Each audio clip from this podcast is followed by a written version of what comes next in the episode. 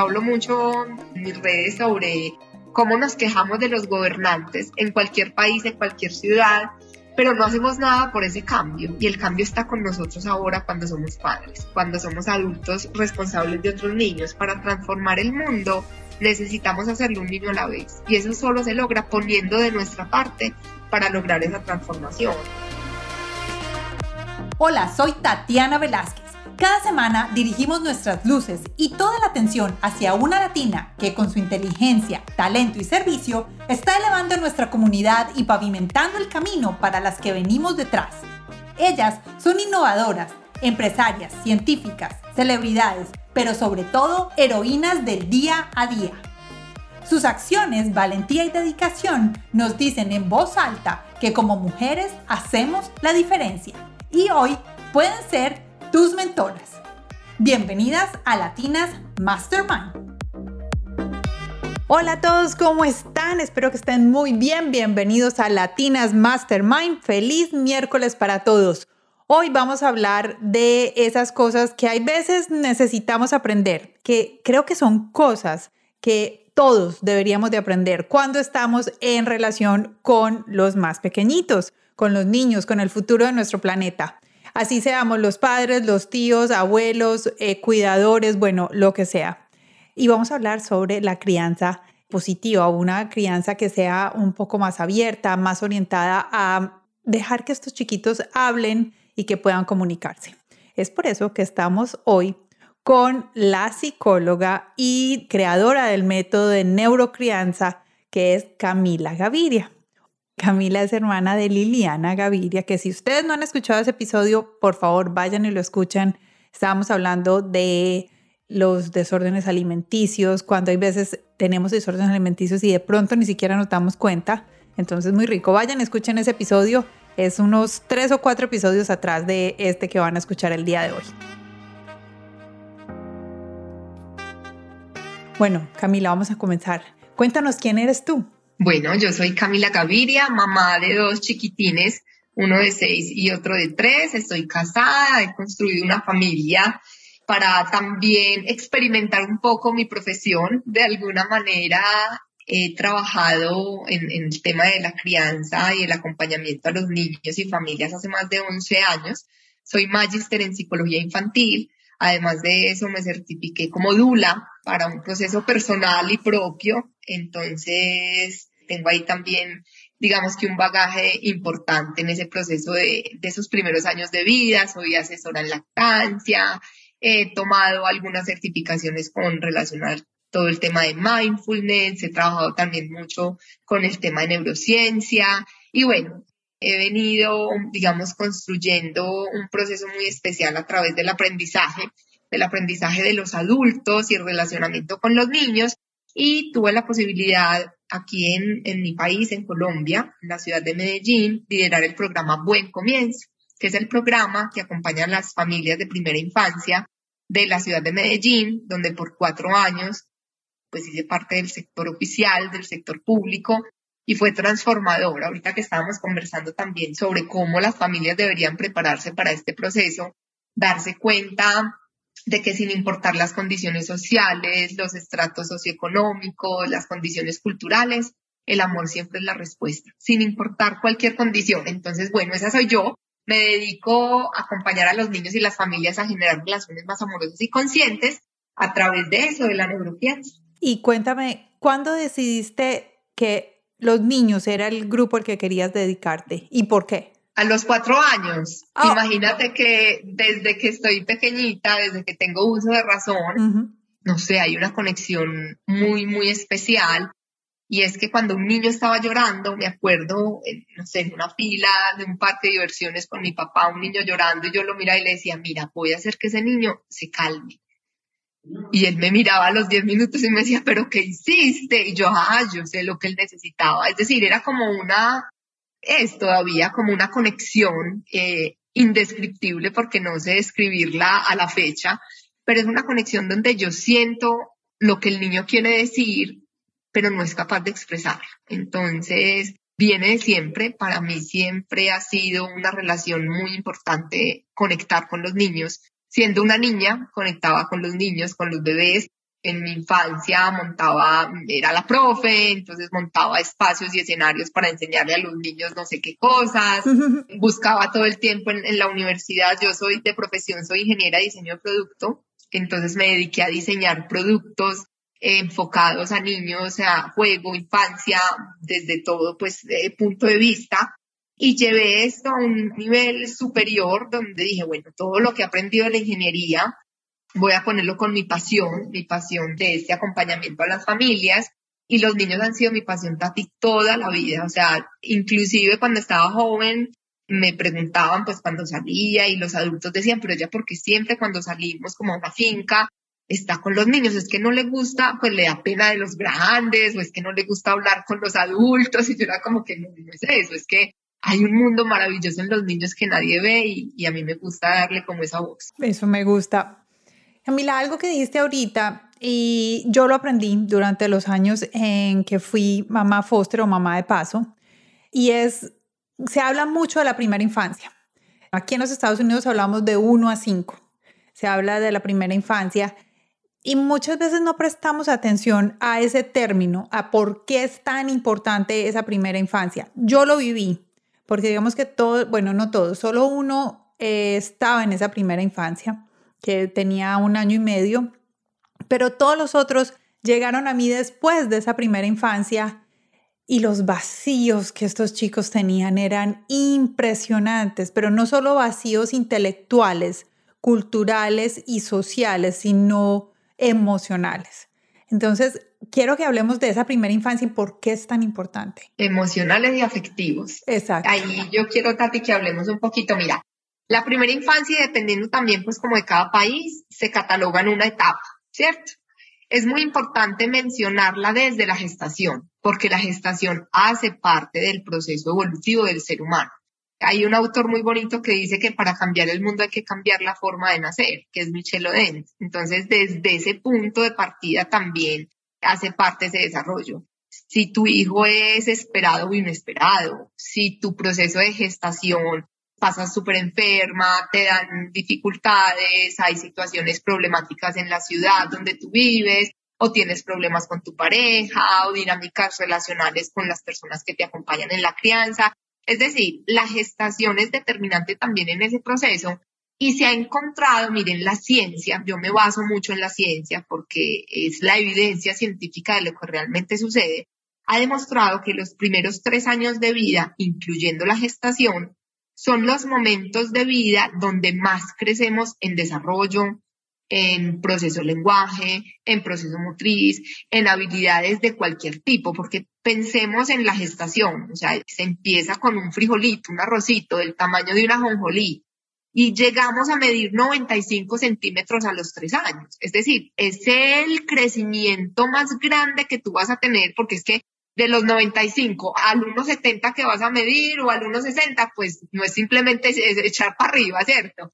Pero entonces ese proceso evolutivo en esa primera infancia es donde tú aprendes a leer, donde tú aprendes a conocer el lenguaje de la otra persona. Y cuando yo hablo de leer, no me refiero a los símbolos que conocemos, sino a saber que esa persona está triste y así se siente la tristeza. Es a leer ese entorno en el que yo vivo y es que si esta persona utiliza la violencia para solucionar problemas conmigo, ah, es que esa es la manera en que yo me debo relacionar con el otro. O si esa persona me da besos y abrazos y me entrega afecto, ah, yo que comprendo, mi cerebro empieza a identificar que esa es la manera en la que yo me debo relacionar. Entonces está expuesto ese cerebro a un aprendizaje infinito. Existen muchas teorías que dicen que el cerebro es una esponja, que es un vaso vacío, que recoge toda la información posible y desde esta experiencia de 11 años yo lo veo del otro lado. Es un órgano que tiene tantísima información que más que llenarse de ella como una esponja o ser un vaso vacío que recibe, es al contrario. Y es que empieza a explotar todo ese potencial y a mostrarnos todo lo que tiene dentro. Entonces soy capaz de caminar y nací sin saberlo hacer.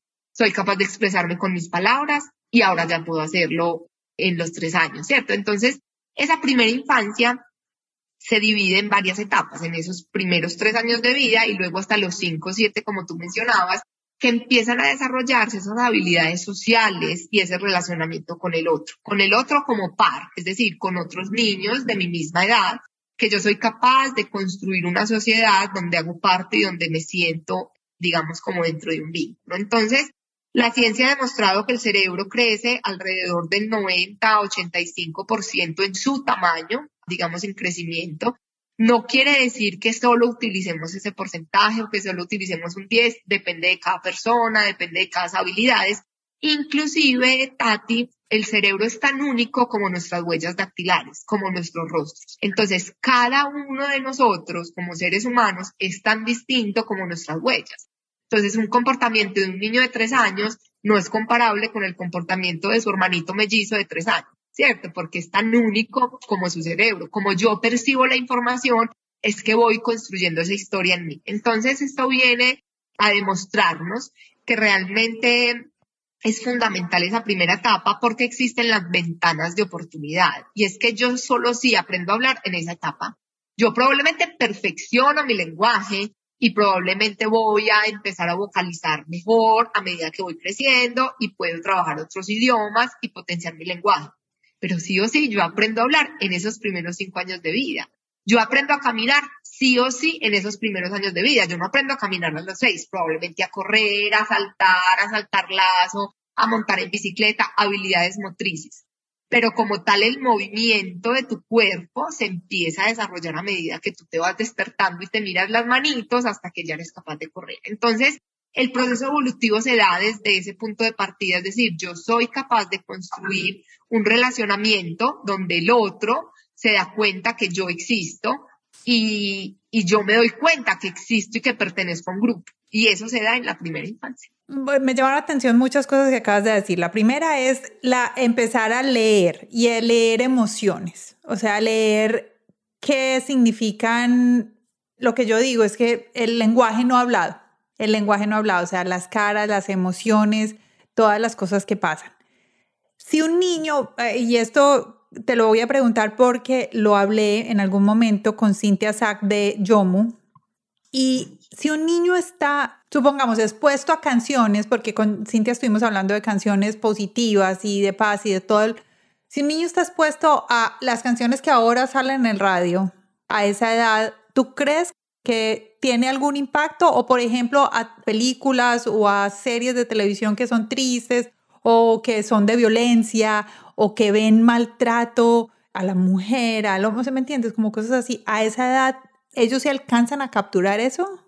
No solo lo creo, hay evidencia científica de que es cierto. Es ah. decir, nosotros tenemos la posibilidad hoy de conocer muchísimos estudios y muchas investigaciones donde exponen el cerebro de los niños a ese tipo de situaciones. Y hay un ejercicio supremamente antiguo del funcionamiento del cerebro y es que ponen al bebé de 18 meses o de 6 meses o de un año en una sillita, su papá va, lo saluda, le, dice, hola, aquí está mamá, aquí está papá, te amo, estoy contigo, lo acaricia, le juega, le hace picabú, se esconde, se ríe y el niño tiene en su cerebro todo este sistema para analizarlo. Lo que hacen inmediatamente es que el papá o la mamá, porque lo he visto en hombres y mujeres, giran, giran su cabeza, se conectan a su celular, van a jugar otras cosas y el bebé empieza a hacer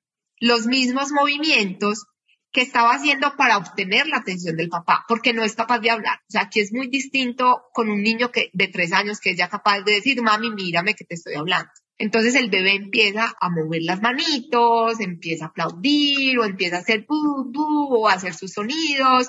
Y el papá, el estudio le dice al papá, no se mueva, ignórelo.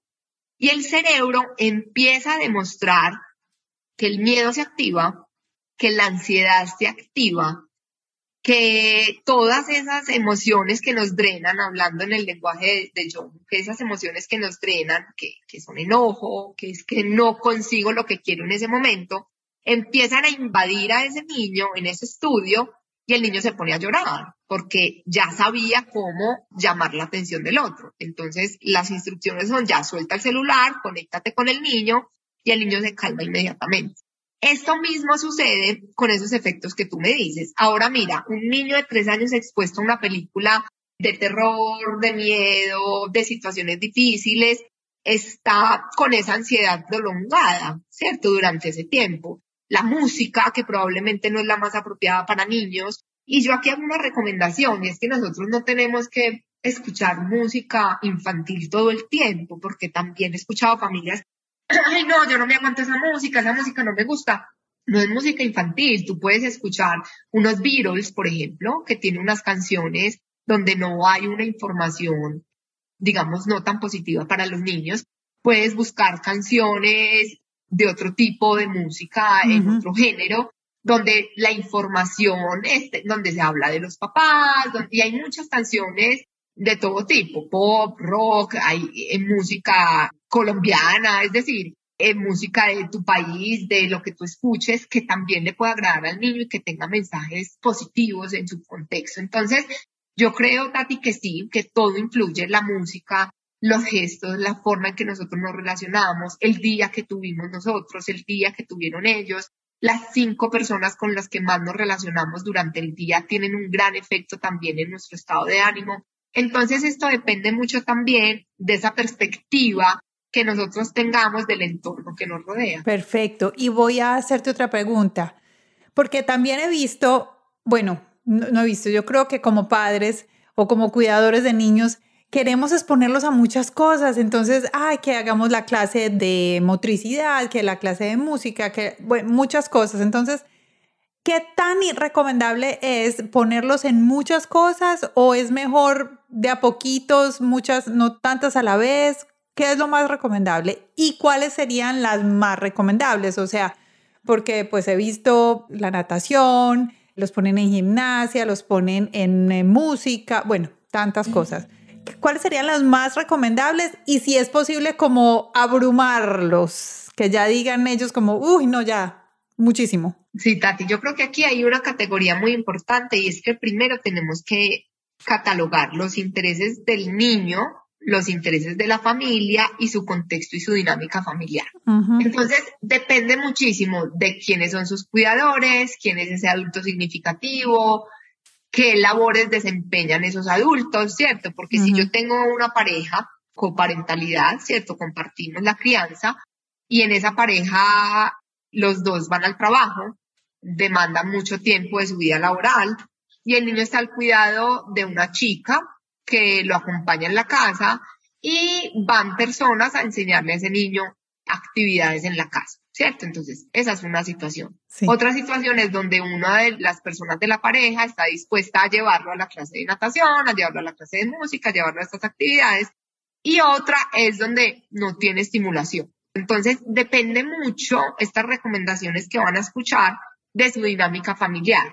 ¿Por qué? Porque yo no puedo recomendarle a una familia que no tiene acceso a este tipo de información, es decir, no puedo porque trabajo todo el tiempo, no puedo porque tenemos alguna enfermedad puntual y no podemos relacionarnos todavía con muchas personas, por presupuestos, hay múltiples situaciones que hacen que nosotros tomemos decisiones o no. Entonces, primero la dinámica familiar. Yo que recomiendo que los intereses del niño siempre estén por encima de los intereses del adulto voy a meter a mi hijo a fútbol porque es que yo amo el fútbol y a mí me fascina y yo quiero que él sea el mejor jugador de fútbol y el niño a los tres años llora todos los martes porque va a clase de fútbol, ¿cierto? Entonces, realmente, ¿qué quiere el niño? Al niño le gusta estar ahí y el niño lo disfruta o es un interés del adulto. Es que tenemos que enseñarle a nadar porque es que en la casa hay una piscina y si se va a la piscina se ahoga. Es una dinámica familiar y una necesidad puntual de esa familia. Entonces vamos a hablar con el niño, le vamos a explicar y vamos a disfrutar de ese espacio si es un interés puntual del hogar. Es que en esta casa amamos la música, a mi hijo le encantan los sonidos, yo veo que él tiene una gran afinidad y aquí voy a, salirme un poquito de mi vida profesional y les voy a contar, o sea, en mi casa mis dos hijos son fascinados con la música, mi esposo le encanta la música, mis papás, bueno, mi familia, Lili canta, o sea, todos vienen de una vena súper musical, y a mí me aterra la música, o sea, yo prefiero estar en silencio, para mí no hay nada como paz mental, silencio, sin ruido, la música es como un ruido que me molesta, que ya la he aprendido a querer.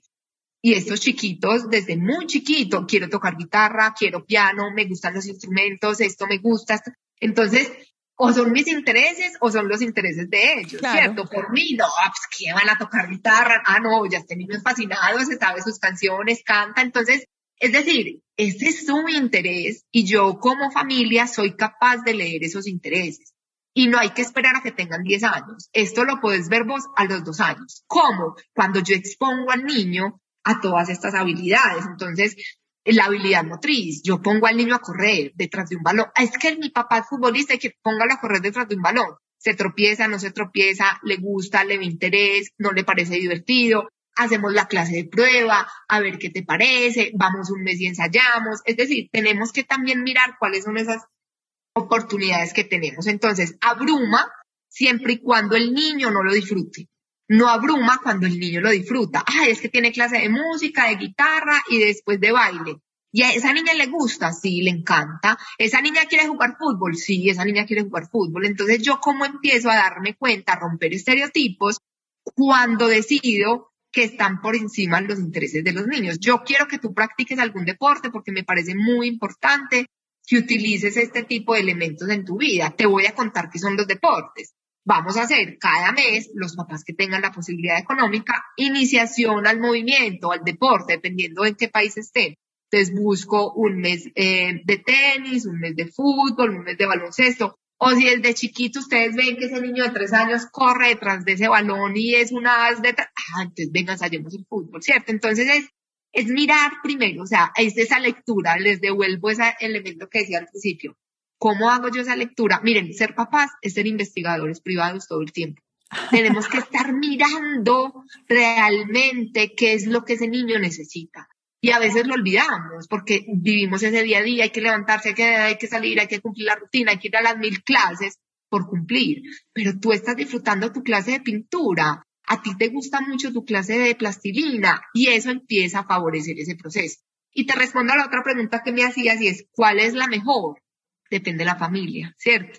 Hay familias donde los niños sienten mayor afinidad por las actividades deportivas. Hay otros niños que sienten mayor afinidad por la motricidad fina, entonces la plastilina, el arte, la pintura. Hay otros que sienten mayor afinidad por la música, hay otros que sienten mayor afinidad por muchas situaciones. Nosotros tenemos que escuchar cuáles son esas afinidades y ese proceso de estimulación, que sí o sí es necesario. Mira, yo recomiendo mucho a las familias, si los niños no están escolarizados, si no están en un jardín infantil, si no están en el colegio, en esa primera infancia todavía, esas personas que lo acompañan, que lo cuidan, que están con ellos en ese proceso de desarrollo, deben por lo menos potenciar esas habilidades básicas del proceso de desarrollo, que serían motricidad fina, que es ensartar, armar, desarmar, construir, muchos bloquecitos hacia arriba, entonces yo empujo, o sea, mover los deditos, motricidad fina. Motricidad gruesa, que son los movimientos gruesos del cuerpo, que son correr, saltar, brincar, que están relacionados ahí ya muchos deportes con ese rango. Está todo el tema de desarrollo lógico-matemático. Yo no les voy a decir que le enseñen a sumar y a restar a su niño de dos años, pero sí arriba, abajo, lógica. Vamos a pensar en esa lógica, cómo yo soy capaz de mostrarle que esto es un cubo, esto es un círculo, toca las figuras, las formas, todo el proceso, el lenguaje es fundamental. Nosotros tenemos que hablarle a los niños para que ellos aprendan a hablar. La lectura de libros, inventarnos cuentos, explicarle, ay, es que es un bebé de 18 meses que me va a entender hijo, mira, este es tu plato de comida, aquí tienes tres brócolis, el arroz y está, no sé, los garbanzos o las lentejas. Te los puedes comer con tus manos o puedes ensayar con el tenedor. Ah, es que, tan chiquito, claro, ellos entienden, miren, dejemos de subestimar a los niños, que ellos son más grandes que nosotros en su proceso de desarrollo. Entonces ahí, digamos que depende mucho también de esas habilidades que vamos desarrollando y esas cuatro las podemos dejar ahí como mencionadas importantes. Hay otras, digamos, que hacen parte del proceso kinestésico corporal, la música, pero inicialmente esas de movimiento, de movimiento y de desarrollo cognitivo pueden ayudar mucho en esos primeros años de vida. Y la creatividad, que ese es otro tema que vos sabes que a mí me apasiona mucho. Sí, sí, sí. Bueno, vamos a hablar de eso. Y para los que nos están escuchando y crean, porque de pronto nosotros estamos expuestos a un mundo diferente y hemos tenido más posibilidades, quiero decirles que mi experiencia como mamá de paso, estas cuatro cosas que nos acaba de decir Camila son fundamentales. Y así ustedes crean que no, ah, pero ¿cómo así que yo no lo voy a hablar a mi hijo? Miren, una de las cosas más tristes que yo he visto es los últimos tres niños que estuvieron conmigo, cuando llegaron donde a mí no hablaban. Y ya eran mayores de 6, 8 y 10 años. Hablaban, pero su forma de comunicarse era diferente a todas, porque no tuvieron un adulto, no fueron escolarizados y no tuvieron un adulto que les explicaran cómo eran de verdad las palabras. Entonces, ellos a la final sí hablaban inglés, voy a decirlo al final, pero su, las pronunciaciones eran como de un niño de dos años y ya eran muy grandes. Entonces, veamos que, o sea, sí, son casos extremos, o sea, son casos muy extremos, pero es para que veamos que sí puede pasar, o sea, sí puede pasar. Y estos chicos ni siquiera, voy a decirte, jumping jacks. Con el payaso, el payasito. El payasito. No sabían hacerlo. No tenían ni idea de esa coordinación. O sea, pies abiertos, manos abiertas, manos abajo. No, nada. Entonces, pues quería compartirles ese, pedacito para que vean que sí es posible, o sea, sí es posible. Si no lo hacemos nosotros o no están escolarizados, están en el colegio y van y tienen esa posibilidad que no es solo de socializar, sino de aprender todas estas cosas, pues son muy importantes.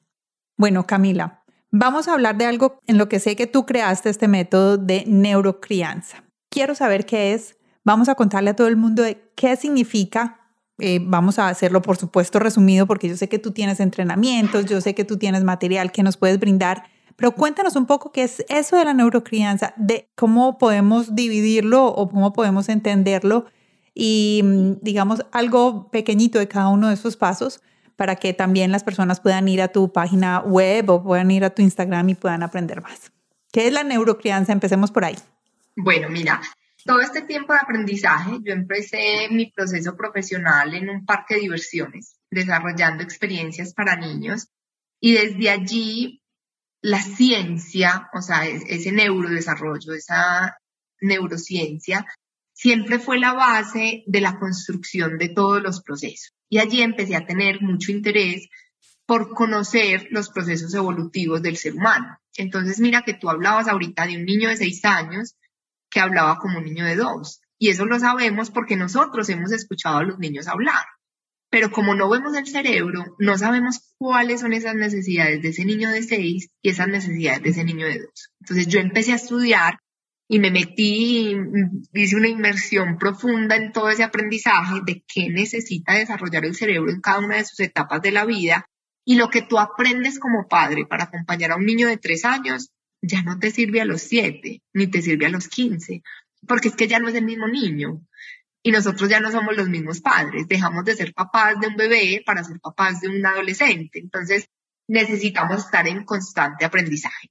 Entonces la ciencia, digamos que la neurocrianza es cómo criamos conciencia y con creatividad a través de cuatro pilares. El primero es la ciencia y es cómo la ciencia nos da elementos fundamentales y puntuales para conocer el proceso evolutivo del desarrollo de mis hijos. Y voy a darles aquí una introducción porque como tú dices, pues es bastante largo. Tengo una charla completa gratuita de este tema. Si alguien lo quiere, me puede escribir en Instagram, arroba soy Camigaviria. Ahí me dejan un mensaje y les comparto toda la charla gratuita y les enseño porque esta es mi pasión. Ahí entonces, ¿qué encontramos? ¿Qué sucede en el cerebro y cuáles son esas estructuras cerebrales que nosotros tenemos que nos hacen reaccionar como reaccionamos? Entonces, tenemos dos estructuras cerebrales. La del frente es la corteza prefrontal. Tenemos muchas, pero yo voy a hablarles de dos puntualmente. La corteza prefrontal, que está aquí entre nuestra frente y nuestros ojos, ahí en, todo ese espacio, y la corteza que regula las emociones que está en la parte de atrás, más arribita del cuello. Ahí nosotros tenemos dos situaciones. El cerebro prefrontal o la corteza prefrontal es racional, tiene posibilidad de retener con la memoria, planifica, estructura, organiza, define, tiene un plan y un proyecto y sabe hacia dónde va con unas metas muy claras pero ese cerebro se demora 23 años de vida en fortalecerse. Entonces yo no le puedo pedir a un niño de 6 años que se comporta como un adulto de 20 porque no lo es. No le puedo pedir a un niño de tres años que se calme como lo haría un niño de un pelado de 15 porque es que no los tiene. Entonces yo tengo que saber que a ese niño le falta un montón de tiempo y que yo le tengo que seguir repitiendo todos los días que se lave los dientes porque él solito no va a ser capaz de hacerse cargo de sí mismo. Y el cerebro emocional, que es el que nos acompaña desde que nacemos, ese no necesita ni aprendizaje ni desarrollo, ese lo que nos da son las emociones básicas con las que llegamos al nacer. Y ese es el que está aquí atrás. Exacto, el que está atrás. Entonces llega con nosotros la alegría, la tristeza, la ira, el miedo, la sorpresa y el desagrado, que son seis emociones básicas y que son con las que nosotros aprendemos a relacionarnos. Entonces, para yo poder convertir mis pensamientos en racionales, tengo que aprender a gestionar mis emociones. Y si yo no aprendo a gestionar mis emociones en esa primera etapa de vida, pues va a ser mucho más difícil para mí, ya siendo un joven, inclusive para los adultos, nunca nos enseñaron a gestionar las emociones. Esto es de ahora que hemos venido poniéndonos como más al tono con esta información. Y es decir, bueno, ¿yo qué puedo hacer como adulto, como padre, para acompañar esos procesos? Entonces, el primer pilar es la neurociencia y nos explica un montón del funcionamiento del cerebro y para qué funciona en el desarrollo.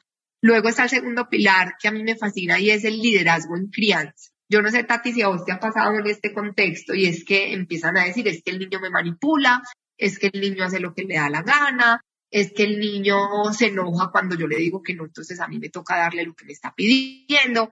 Y ese liderazgo desaparece. Yo quiero como retomar un poquito unas palabras de Daniel Siegel y es ese autoritarismo en el que nosotros crecimos, porque esta cultura a la que le estamos hablando ahorita creció en un autoritarismo donde nuestros padres nos decían, es que aquí se hace lo que yo digo porque yo soy la mamá y porque yo lo digo. Y, punto. soy y punto, y se acabó. Ahora que nos ha demostrado la ciencia, que esos cerebros fuimos criados en seguir instrucciones, en seguir órdenes, en ir así por la vida cerraditos, haciendo lo que los otros nos dicen y nos olvidamos de nosotros mismos. Entonces hay un montón de dificultades emocionales, hay un montón de desórdenes alimenticios, hay un montón de situaciones y de enfermedades psicológicas, psiquiátricas, que no nos permiten o no nos permitieron a nosotros ser y que de alguna manera necesitamos retomar ese ser. Entonces yo soy el adulto, yo soy el que lidero, pero liderar no quiere decir mandar, hacer lo que yo digo porque sí, sino que el que lidera es capaz de inspirar al otro. Entonces yo como adulto, ¿cómo soy capaz de dejar de dar órdenes dejar de decir es que aquí se hace lo que yo diga y de empezar a inspirar al otro, a motivarlo a través de esas acciones que yo realizo en mi día a día como adulto, como padre o como cuidador. Esa sería la categoría de liderazgo en la crianza y un ejercicio puntual, rápido y sencillo que les voy a dar para que practiquen.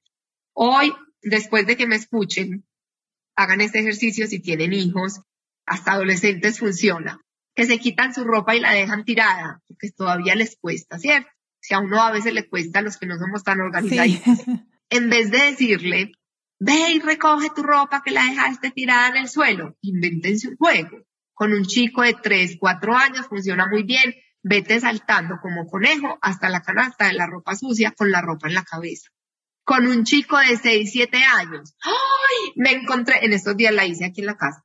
Miren, miren, el cielo está lleno de estrellas. Y estos chiquitos salieron corriendo y era la camisa de mi hijo favorita de Star Wars, que es de estrellas, en el suelo. Y me mira y me hace cara como de, ay, mamá, yo pueden creer que el cielo está lleno de estrellas. Y me mira, se ríe, coge la camisa y va y la lleva a la canasta. y a los jóvenes adolescentes, entonces hablamos con ellos y les decimos, bueno, ¿quieres que te ponga la canasta más cerca? ¿Te lleno tu cuarto de canastas?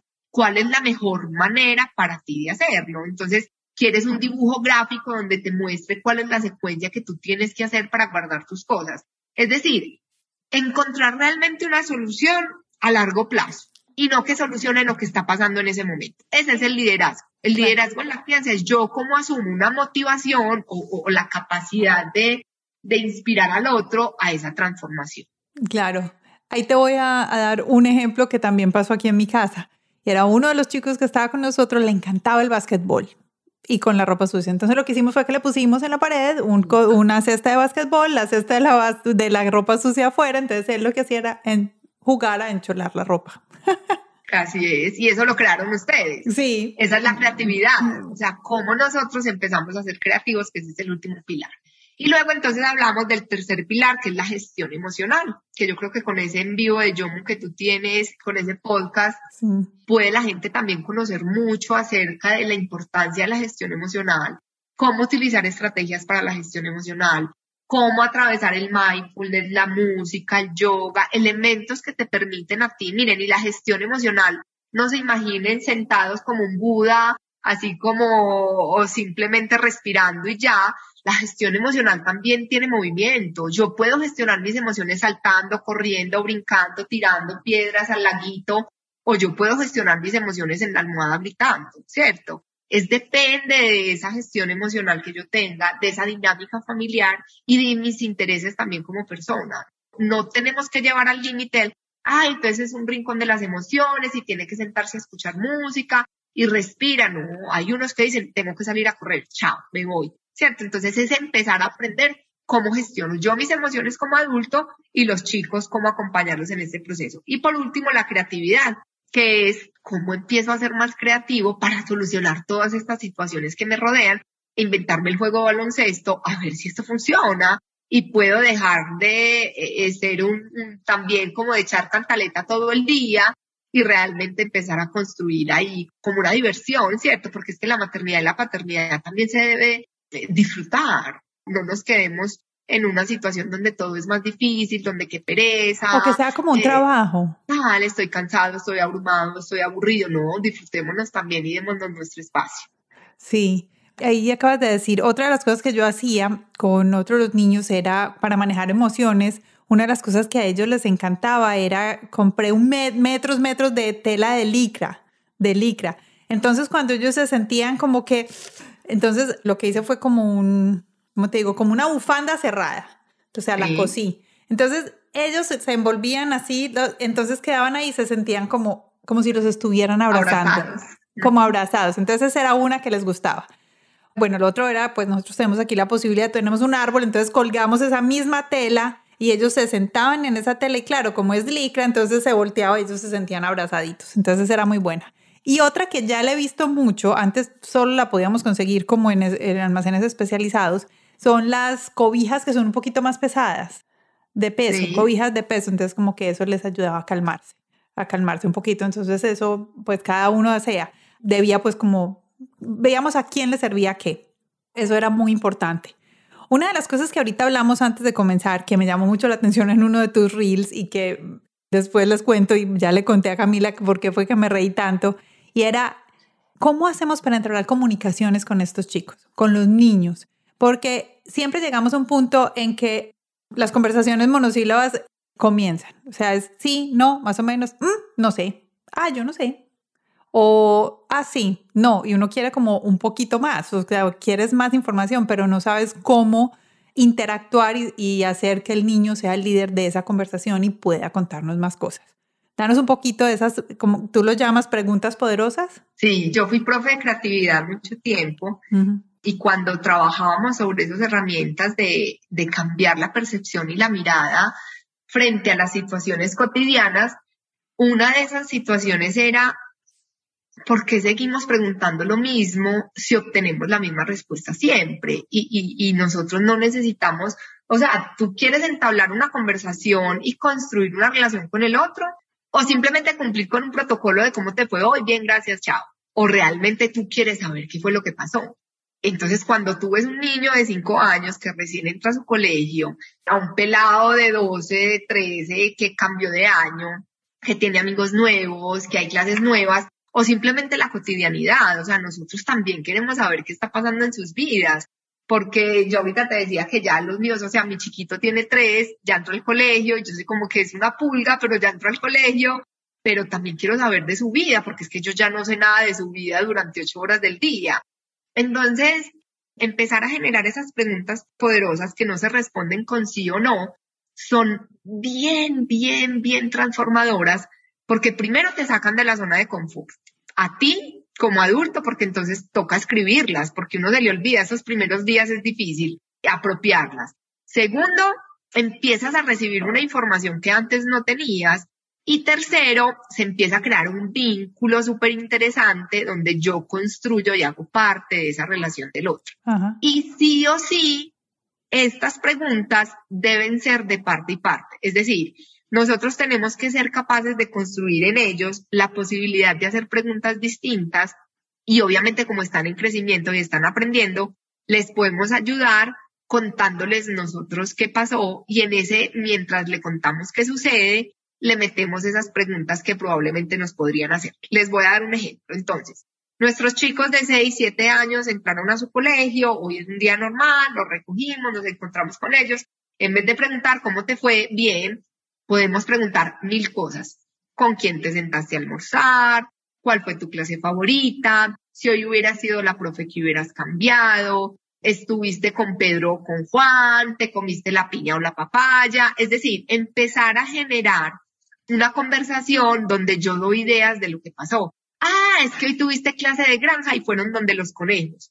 No, mami, hoy no era clase de granja. Hoy me tocó ir a la huerta y sembramos. ¿cierto? Entonces yo empiezo a generar en ellos también una información que antes no tenía. Lloraste hoy en el colegio. ¿Quién lloró hoy en el colegio? Eh, Lucía lloró hoy. ¿O quién se sintió triste? ¿Hubo algo por lo que te sentiste triste? Y miren, a los niños más grandecitos que nosotros ya, digamos que dejamos de verles tanto su cuerpo como cuando eran bebés, los aporriones eh, eh, o se enterró algo en la uña o tienen, eh, no sé, o se lastiman o los, los moretones que le salen a todo dar. A mí me pasó esta semana. Yo me había dado cuenta que mi hijo tenía un, se había porreado muy duro. Cuando le pregunto, ve, hoy lloraste. Y me dijo, ay, sí, ¿cómo te parece que me caí súper duro? Y mira, me salió este mora. Y me empezó a contar, es que había unas escaleritas y me tropecé. Eso no, en cómo te fue hoy, no me lo van a contar. Entonces, yo tengo que empezar a generar escenarios donde las cosas empiecen a suceder y empiezan a suceder cuando yo me doy cuenta de que puedo crear una historia alrededor del escenario y de parte y parte. Camila, tú haces entrenamiento así para los padres, para crear estas conversaciones, porque te voy a decir, no es fácil, no, es, fácil. No es fácil porque es que ya crecimos, o sea, nuestros 30, 40, 50, 60 años crecimos ya en ese contexto entonces salirnos de ahí es muy difícil. Inclusive uno por la mañana se levanta, ¿cómo amaneciste? Pues si te estoy viendo, amaneciste despierto. ¿Qué, tal?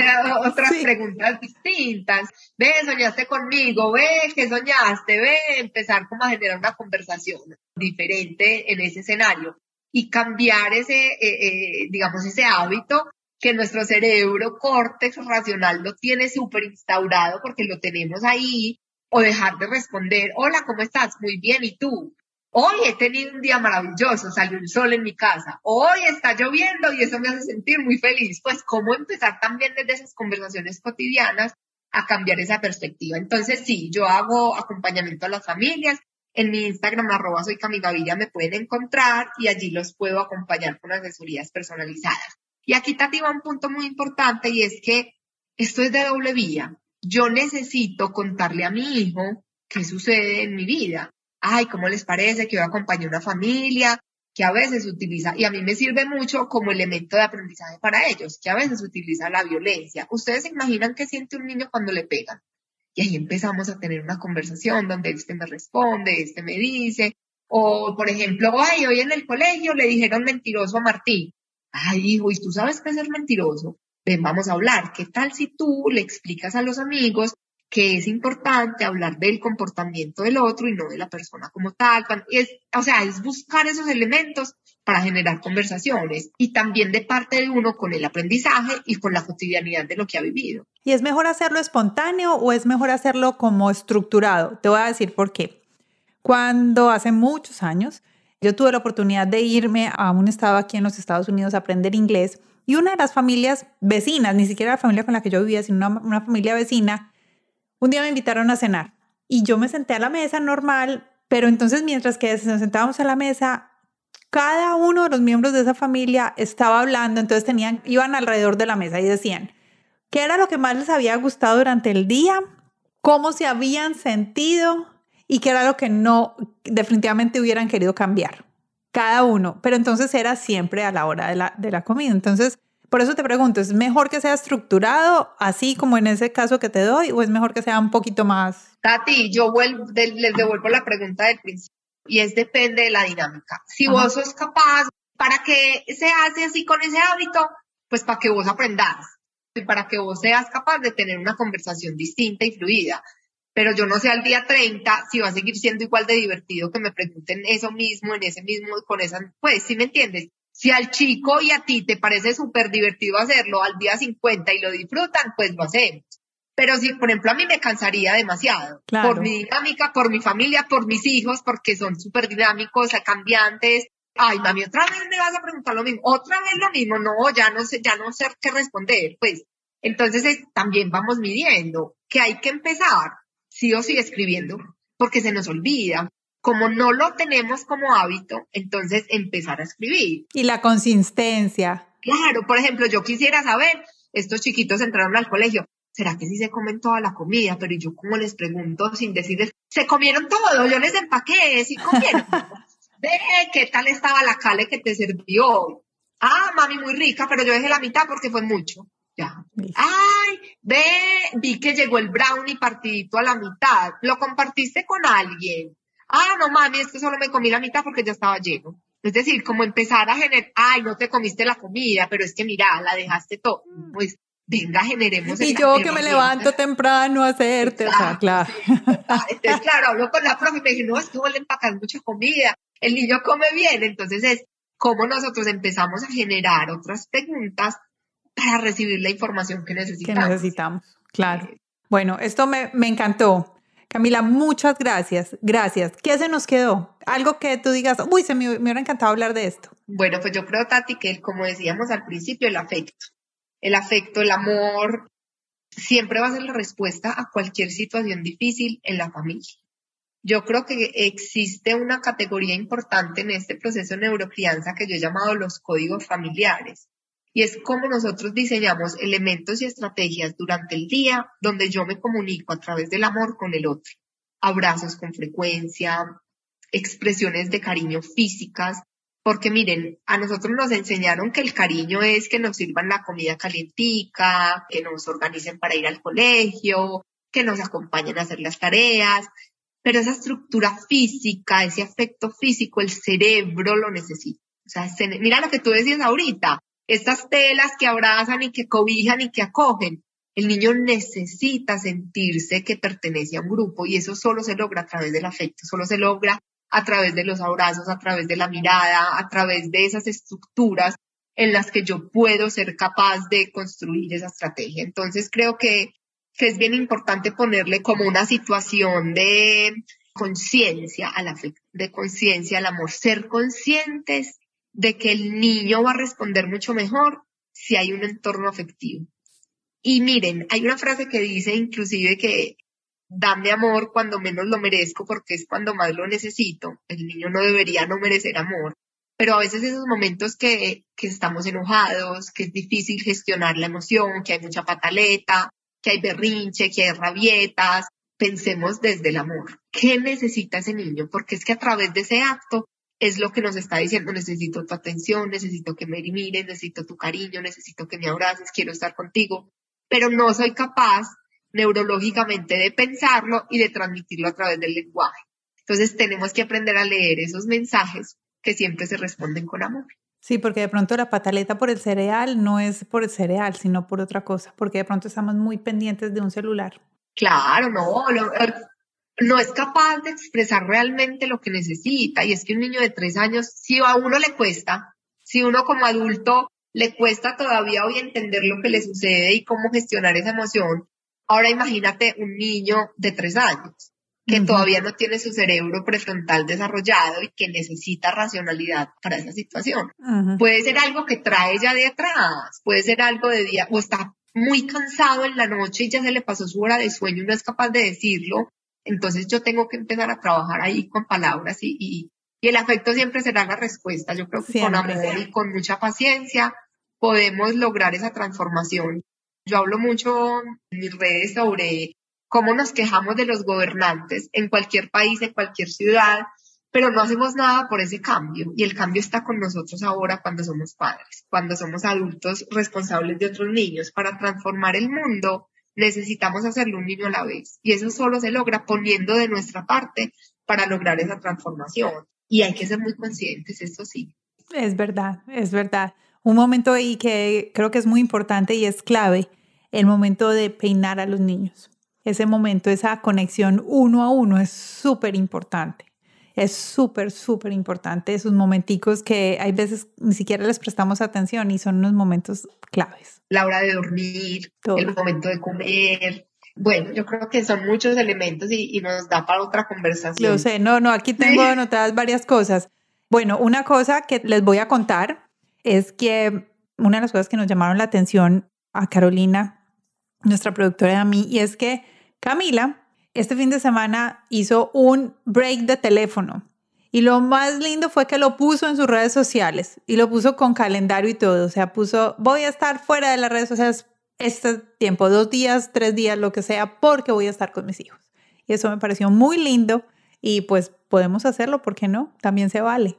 Tati, yo creo que hoy tanta tecnología nos ha abrumado muchísimo, nos ha, ay, nos consume. Inclusive es, yo me volví consumidora de podcast hace poquito y creo que hay también mucha información que nos invita a desconectarnos y cuando nosotros, pues, y digo nosotros porque estamos en redes, porque damos información, porque acompañamos, no dejamos de ser mamás, papás, familias, pareja. Y esa es la invitación. Yo no comparto mucho de mi vida en mis redes, pues no comparto mucho de mis hijos, porque siento pues que es un espacio muy privado para ellos. Algunas cositas que ellos me dicen, mami, hagamos una receta y la publicas, pero no, no hablo mucho de ellos en su personalidad. Pero este ejercicio lo he venido haciendo desde abril que hice una lista de regalos para los niños el Día del Niño y uno de los regalos que puse fue apagar el celular porque en pandemia me acuerdo que mi hijo estaba muy chiquito, pues tenía que hace dos años, tenía cuatro o cinco, me decía, mami, apaga ese tonto celular, me dijo, y, y, y yo paré y miré y yo dije, claro, o sea, él me está necesitando y empecé a pensar, bueno, es mi herramienta de trabajo, trabajo en la casa, trabajo al mismo tiempo que estoy con ellos, en la educación, en una cosa, ¿cómo le pongo freno? Tengo que ponerle freno de alguna manera y, se lo explico en este momento. Tengo que estar conectada y si quieres podemos compartir en este momento un poco de juego mientras yo estoy conectada y estoy aquí y allá. No, no quiero. En este cuarto, él pone reglas y me dice, en este cuarto no entra tu celular. Entonces, porque él sabe que le roba la atención. Entonces le digo, no, entonces en este momento no puedo estar ahí porque necesito responder esta llamada. Entonces, empecé a hacer el ejercicio los fines de semana, algunos fines de semana no lo hago, pero también sabes que el tema de las fotos, no sé aquí si a algunos adultos les ha sucedido que queremos registrar todo. Ayer, por ejemplo, pasó algo hermoso y era que, que el chiquito salió con un zapato de uno y otro el otro, el otro con medias de colores, el otro empezó a hacer no sé qué. Yo decía, ay, los quiero grabar, quiero tener el video. Y después dije, no, hoy es el día sin celular y ya está el celular guardado. Entonces, también como esa necesidad de estar registrando para nosotros, de guardar toda esa información, yo dije, lo voy a guardar de mi memoria. Hicimos galletas, les encanta cocinar, les encanta poner música, entonces es cómo me conecto realmente con esa situación y me desconecto de, de las redes. Entonces es una invitación que hago a mi comunidad desde hace mucho tiempo y siempre lo hago los fines de semana. Me encanta, bueno, me encanta. Entonces, repítenos, ¿dónde te podemos encontrar? En Instagram con arroba soy Camigaviria, pueden encontrar toda la información sobre crianza, gestión de emociones, liderazgo en la crianza, vínculo, afecto. Tengo una charla gratuita que todos están súper invitados a verla. Allí la tengo montada porque es para contarles qué hago, cómo lo hago. Y bueno, los acompaño también en asesorías personalizadas de ser necesario en algún caso puntual. Así que bueno, aquí están las puertas abiertas de esta virtualidad que nos conecta ahorita. Qué rico que hayan escuchado, que si llegaron hasta aquí puedan compartir también esta información con otras familias, con otras personas, con su círculo familiar, con sus amigos, para que pues sí, juntos podamos transformar el mundo un niño a la vez a través del amor. Así es, así es. Y ese es el hashtag que vamos a utilizar, transformando un niño a la vez a través del amor. Y a todos ustedes, muchísimas gracias por habernos acompañado hoy aquí en Latinas Mastermind. Nos encantaría que nos saquen una frase. ¿Qué fue lo que más les impactó y que creen que van a empezar a estar utilizando después de esta conversación con Camila Gaviria? Pónganlo en las redes sociales, mándenos mensajes en arroba Latinas Mastermind en, Instagram nos pueden encontrar y pueden ponernos ahí mensajitos. Taguen a Camila para que ella sepa que la estamos escuchando y que ella no se dé cuenta que este podcast valió la pena porque muchos de ustedes la van a ir a conectar. A todos, muchas gracias por estar aquí. Espero que tengan un feliz resto de semana y vayan a nuestra página web www.latinasmastermind.com para que se registren en nuestros mastermind que son solo por invitación. Entonces tienen que estar ahí registrados para que puedan participar y también ahí les podemos mandar el link para que vayan y conozcan y más de lo que hace Camila y los archivos que ella dijo que nos iba a compartir. Espero que estén muy bien y que tengan una excelente semana. Nos escuchamos aquí en Latinas Mastermind la próxima vez. Camila, muchas gracias. Adiós, gracias a todos. Chao.